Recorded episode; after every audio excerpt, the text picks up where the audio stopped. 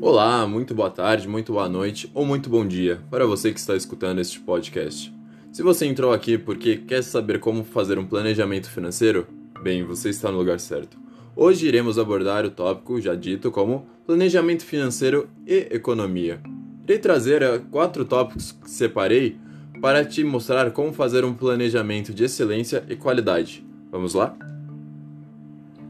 O primeiro tópico a abordarmos será entender o motivo de tantos gastos e rever o que vale a pena gastar. Ou seja, você irá fazer um levantamento do extrato bancário, irá analisar quanto de gastos você tem feito ao decorrer de um mês e analisar o que realmente é necessário gastar e o que não é realmente necessário gastar. Contudo, você irá analisar e rever se realmente está gastando muito ou se está tendo uma economia boa. E assim você terá a primeira dica que eu dou.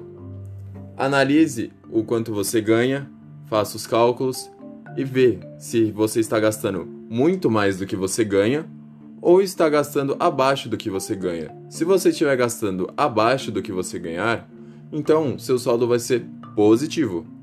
Se você estiver gastando mais do que você ganha, seu saldo vai ser negativo. O que isso irá gerar? Gerar problemas e preocupações ao final do mês no pagamento de contas, ou até mesmo no começo do mês. Então, planejamento financeiro é uma boa opção.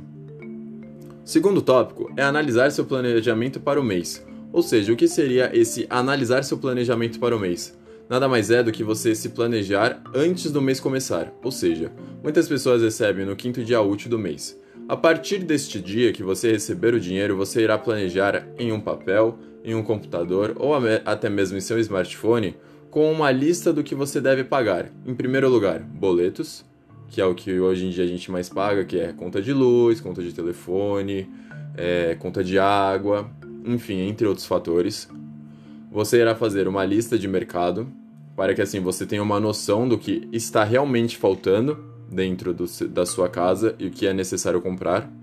E também você irá analisar com que outras coisas você está gastando que é necessário pagar, por exemplo, academias, ginásios olímpicos ou até mesmo esportes, prática de esportes e exercícios.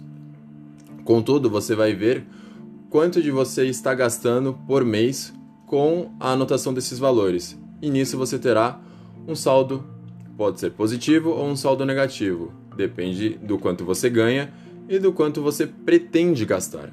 Esse já é o nosso segundo ponto. O terceiro ponto é dispensar barra cortar gastos desnecessários e se perguntar: eu preciso disso realmente? Por que essa pergunta, eu preciso disso realmente? É uma pergunta, assim, mundial, que muitas pessoas se questionam porque o nosso subconsciente ele tem a tendência de comprar compulsivamente, ou seja, coisas desnecessárias que a gente nunca irá utilizar, a gente acaba comprando, ou porque achou legal, ou porque chamou a atenção, ou porque realmente estava numa promoção e você quis comprar. Isso a gente tem que combater esse corte e tem que combater essa compra compulsiva e trazer o conceito de eu realmente preciso comprar isso?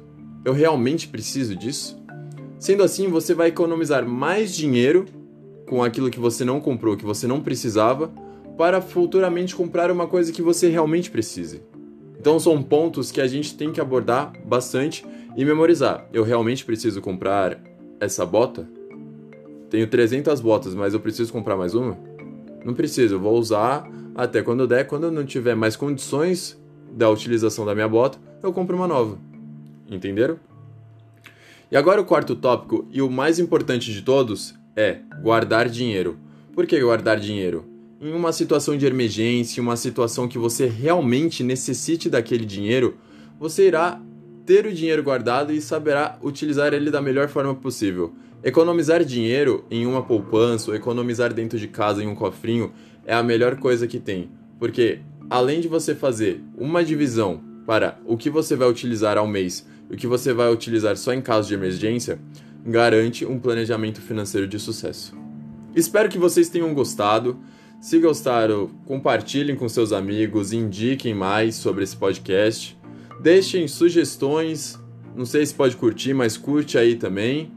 E eu vou ficando por aqui. Um abraço a todos. Valeu!